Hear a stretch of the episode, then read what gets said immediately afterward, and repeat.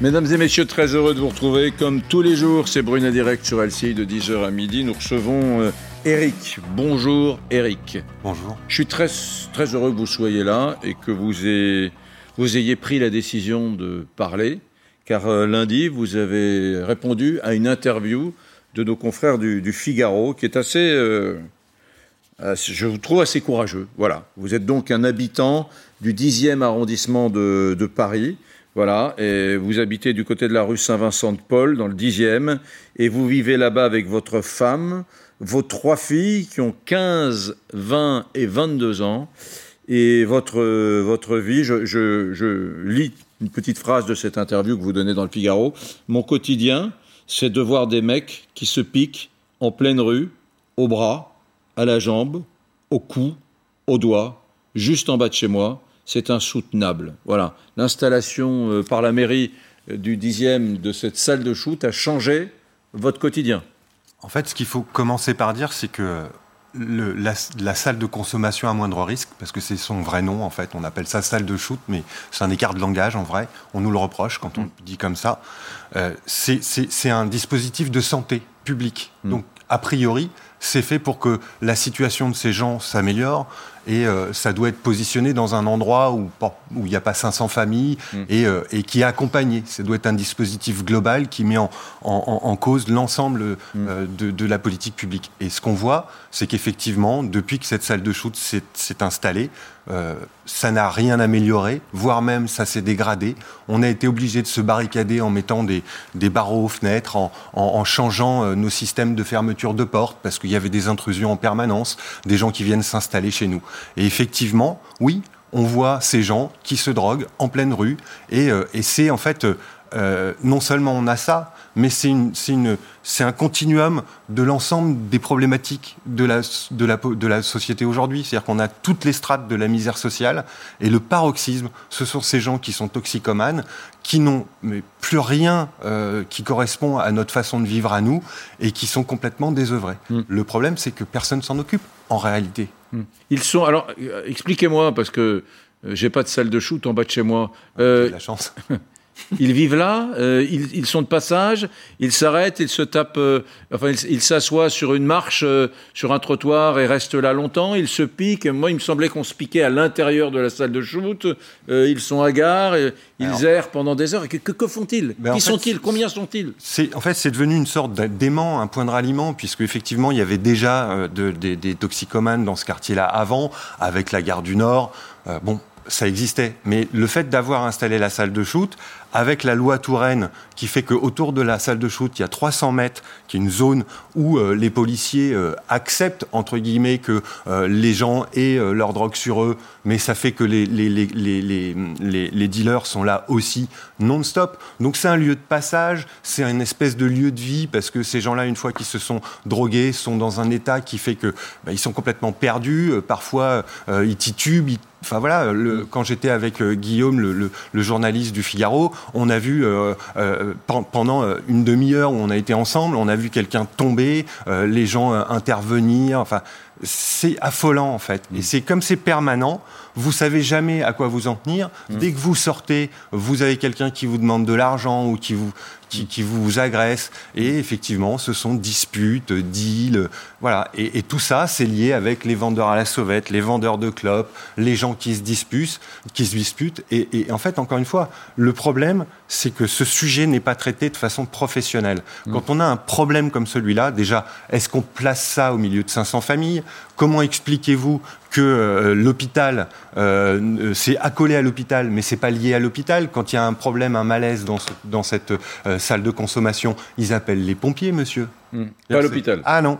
Voilà. Et donc, si vous voulez, tout ça ne fonctionne pas. Est-ce que ça fait monter l'insécurité Bah oui, de fait, maintenant, ce n'est pas un coupe-gorge, le 10e arrondissement, ça serait mentir que de le dire, parce que c'est un quartier populaire, les gens font attention les uns aux autres, et c'est un quartier où normalement ils devraient faire bon vivre. Et j'ai eu la chance d'habiter dans d'autres quartiers, et bizarrement, ça se passe pas comme ça ailleurs. Donc, est-ce que c'est de l'incurie ou est-ce que c'est une volonté politique? Parce que le nord-est parisien, là on parle de, de, de, de, chez moi, mais vous allez à Châteaurouge, c'est relativement pareil. Vous allez euh, à Stalingrad, euh, vous voyez ce qui se passe en ce moment, on le voit sur votre chaîne en permanence.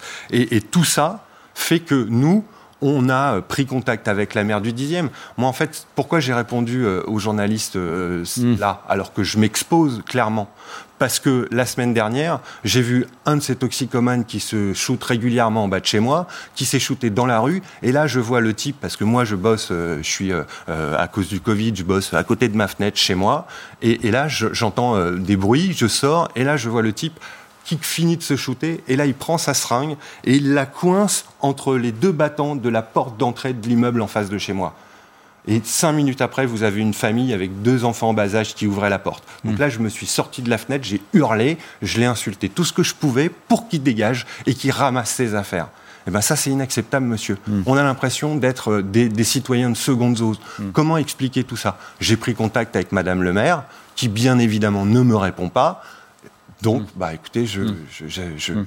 dont acte, donc je viens vous parler et j'essaye de voir si un jour euh, cette loi qui est complètement euh, euh, folle, qui a été faite par le, le, cabinet Touraine à l'époque, qui fait que les policiers peuvent intervenir, mais pas vraiment.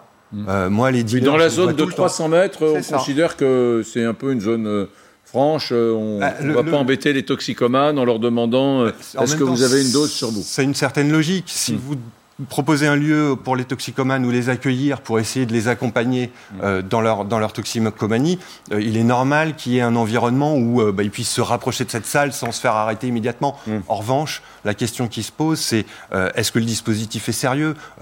Quelqu'un qui est toxicomane, euh, lui donner un endroit où il peut se shooter dans de bonnes conditions pour qu'il n'attrape pas le sida, oui, il faut le faire. En revanche, est-ce qu'il y a euh, un système d'éloignement euh, Quel est le travail qui est fait psychologique, psychiatrique derrière pour accompagner et éloigner ces gens mm. de cette problématique Et encore une fois, 500 familles. On, on, va être dans un instant avec Alice Timsit, conseillère de Paris, Europe Écologie Les Verts. Mais, regardez, alors on a, on a posé la, la, question, nous, dans un petit documentaire, un toxico, euh, ce qu'il attendait, est-ce qu'il aimait euh, ces, salles de shoot Alors lui, il n'est pas exalté par le projet, regardez.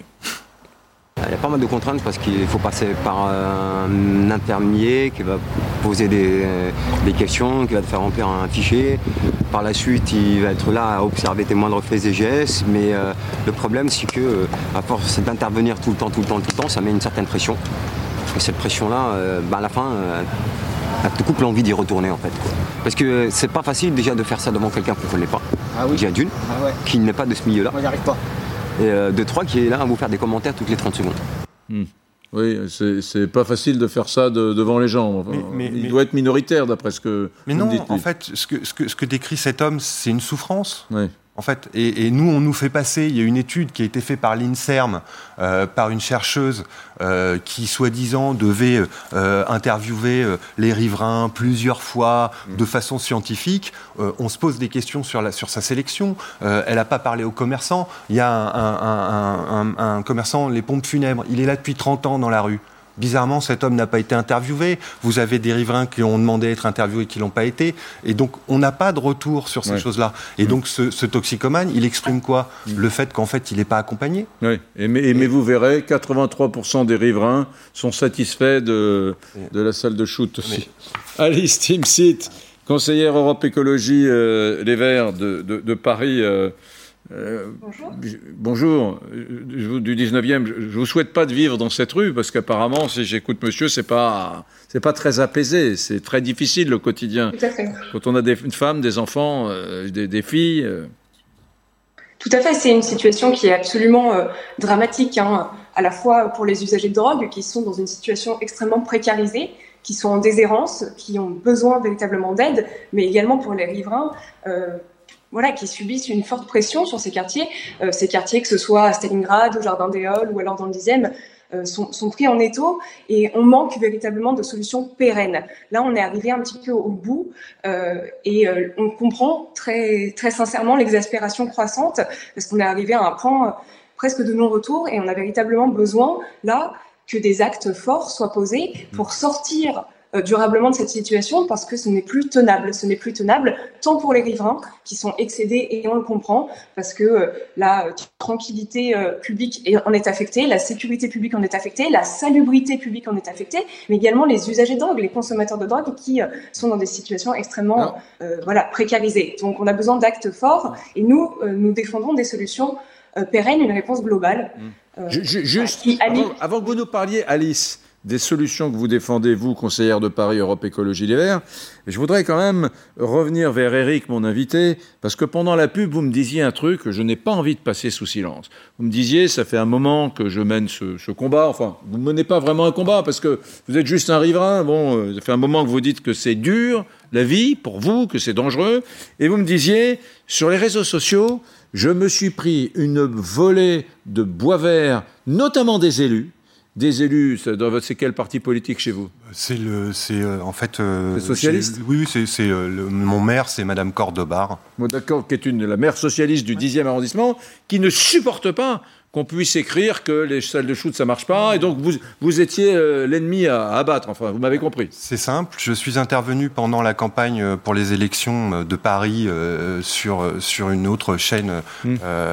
pour parler de ce sujet et en fait vous, vous, êtes encarté nulle part ah non non moi je suis ah, pour vous dire je n'ai voté que deux fois dans ma vie donc je je suis pas du tout encarté et le voilà mon, mon, acte politique ça a été de créer des entreprises et j'ai fait hmm. des enfants voilà.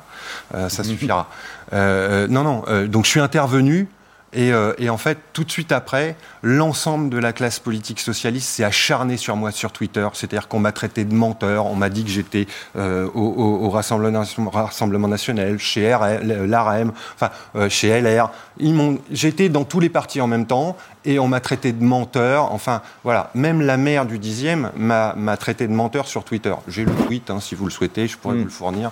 Euh, hmm. C'est une vérité. Donc, le, sujet aujourd'hui, euh, il a, les, riverains ont été mis à l'écart. C'est-à-dire que quand vous regardez l'étude de l'INSERM, euh, on, est, on nous fait passer pour des, des, des, gens stupides, pas capables de, de, faire la différence entre un SDF et un toxicomane, pas capables de faire la différence entre un étron humain et une merde de chien. Non, je suis désolé. Aujourd'hui, les riverains, la charge mentale que nous subissons, le fait d'avoir dû fermer nos portes, le fait de devoir appeler mes enfants à chaque fois qu'elles sortent. J'ai trois filles, monsieur. Elles ont été élevées en, leur disant tu avances droit devant toi et tu t'arrêtes pas. Et si on te parle, tu traces. C'est ça le sujet. C'est comme ça qu'on élève nos enfants. Voilà, parce que à chaque fois qu'elles sortent, elles se font ennuyer. Voilà, et ça c'est pas normal.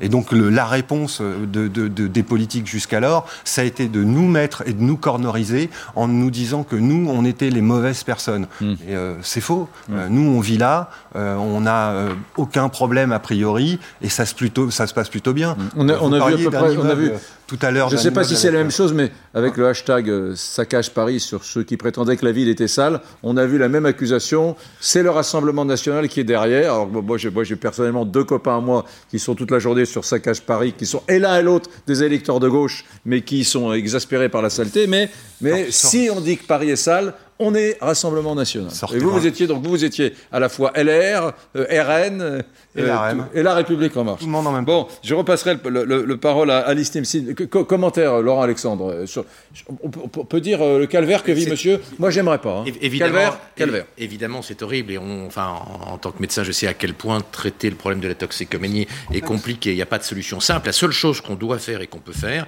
c'est d'adosser davantage à des structures hospitalières les, centres de shoot et de les éloigner des familles.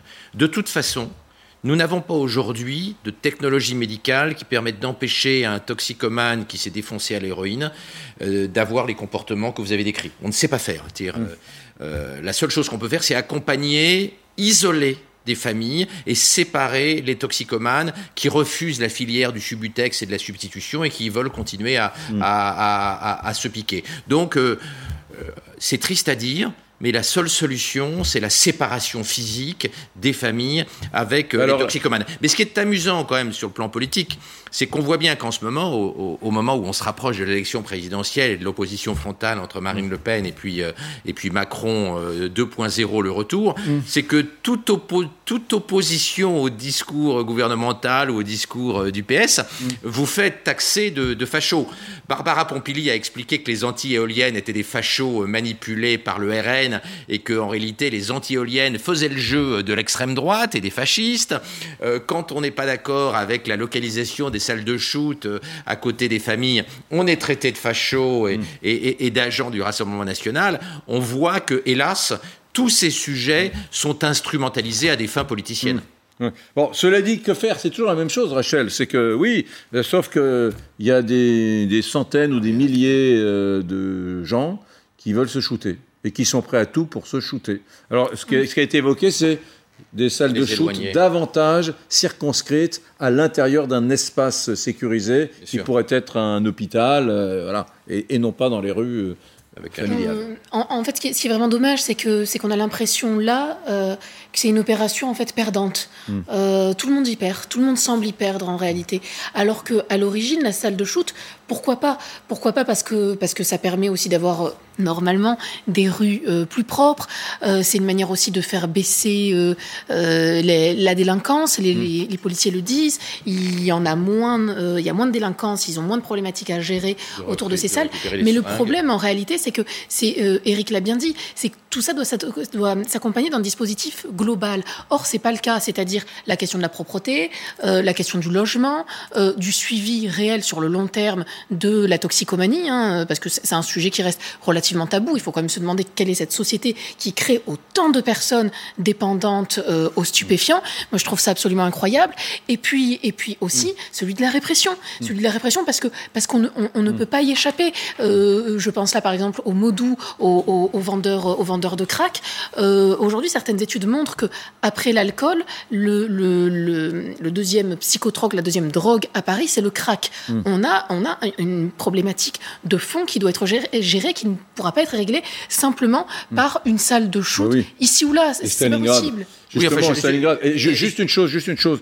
il y a quelques jours dans, dans, ce, dans cette émission, j'avais une habitante, un peu comme vous, hein, Eric, une, un riverain, et son épouse, qui me disent euh, on est là depuis des années, les, craqueux nous, suivent dans la rue. Lorsque je vais déposer mes enfants euh, à la crèche, ils me suivent et ils poussent la porte de la crèche. Et nous, avec le personnel de la, crèche, on, essaie de maintenir la porte fermée, mais ils arrivent à passer une main et on a, vous voyez, l'horreur, le quotidien. Et cette dame m'a dit, euh, des, des, larmes dans la voix, euh, cet appartement dans lequel que j'ai obtenu, c'était tout pour nous, jeune couple, jeune ménage, et maintenant on ne pense qu'à une chose, c'est partir. Est-ce que vous, vous êtes taraudé aussi par l'idée de quitter ce quartier que vous aimez tant? Déjà, moi, je suis un Parisien euh, pur souche, quoi, donc euh, je, j'aime ma ville. je n'ai pas envie de partir du tout. la question, est-ce qu'à un moment donné, je vais devoir partir? Sans doute, oui. j'ai, je vous ai dit, ma dernière fille est encore au lycée. il reste deux ans. Euh, est-ce que après euh, ça déclenchera un mouvement euh, de ma famille en dehors de Paris ou plus loin? C'est possible, mm. mais, mais franchement, je serais vraiment furieux d'être obligé de faire ça, oui. Bien, merci beaucoup d'avoir eu le courage, Eric, de, de, venir témoigner. Tenez bon, voilà.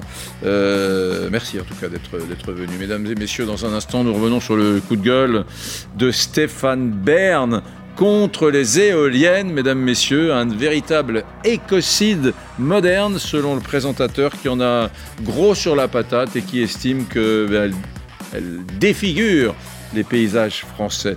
Est-ce que vous êtes pour ou contre les éoliennes? Si vous êtes pour, tant mieux, parce qu'il va y avoir beaucoup de déploiements sur terre comme sur mer. Si vous êtes contre, vous êtes mal barré. A tout de suite.